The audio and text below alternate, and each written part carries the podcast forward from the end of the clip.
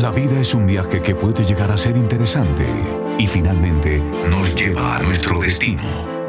Un día a la vez, un podcast creado para ti, porque el viaje de la vida es mejor acompañado. Bienvenidos. Un abrazo amigos, yo soy Aldo de Bresca y hoy tengo la oportunidad de compartir con ustedes un capítulo más de este podcast, así que vamos a comenzar y hoy lo titularemos El huevo del millón de dólares. La historia comienza así, ella se levantó muy temprano con la finalidad de preparar el desayuno para su esposo, quien sale primero a su trabajo. Él está alrededor de dos horas de camino, en cambio ella está a solo 20 minutos de la oficina. Así que en un acto de amor, todos los días se levanta y le prepara el desayuno porque le encanta ver el rostro de su marido lleno de alegría cuando se come sus huevos poché. Pero esta mañana ella se levanta y al despertar entrando a la cocina se da cuenta de que solo había un huevo. Y dice para sus adentros, no importa si solo queda un huevo, se lo voy a dar a mi gordito. Así es como ella le llama tiernamente. Mientras ella está preparando el huevo poché, también alterna poniéndole el sándwich, el café, pero el huevo poché debe tener una temperatura perfecta. Debe quedar medio duro afuera y por dentro muy blando. Mientras está haciendo el resto del desayuno, se da cuenta al destapar la cacerola que el huevo ha quedado duro. Y dice para sus adentros, no importa, yo sé que mi amor sabe que se los hice con mucho amor y que por encima de mi bienestar, yo siempre pienso en él y que así sea que no hay para mí, yo siempre lo veré a él como lo más importante en mi vida. Y con esa frase en su mente lo llama, cariño, ven a desayunar. Él corre afanado y se sienta a desayunar. Cuando destapa la cacerola para comer sus deseados huevos poché, se da cuenta de que están duros y la expresión en su rostro de decepción es muy evidente, así que pronuncia las siguientes palabras. Cariño, estos huevos quedaron duros. Tú sabes que no me gustan. No así.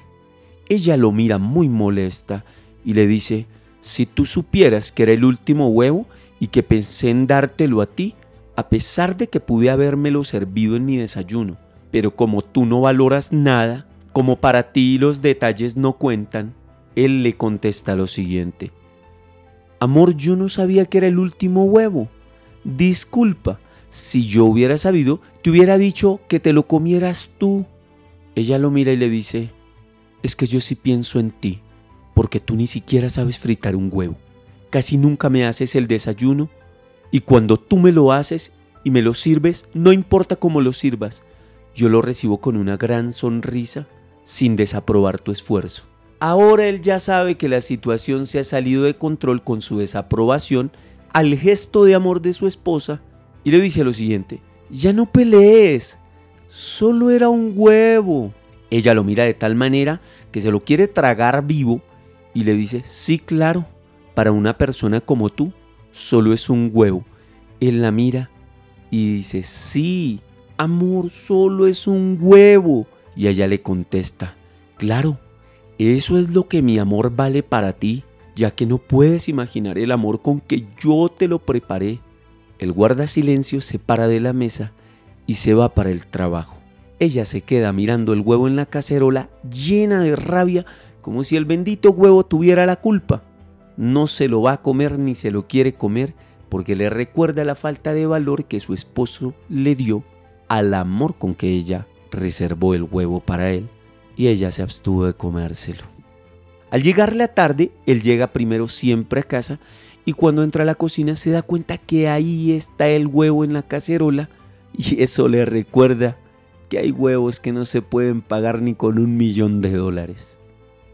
Porque su valor ya no se puede medir con papel moneda, porque tienen impreso amor, sentimientos, emociones, ilusiones, y eso es algo a lo que no se le puede poner precio. Así que toma la decisión de aceptar que la única manera de pagar el tamaño error es salir al supermercado, comprar unas flores, unos chocolates, admitir su error, pidiendo perdón y escribirle en una tarjeta, perdóname cariño, soy un tonto. Eres la mujer más maravillosa del mundo. Atentamente, tu gordito.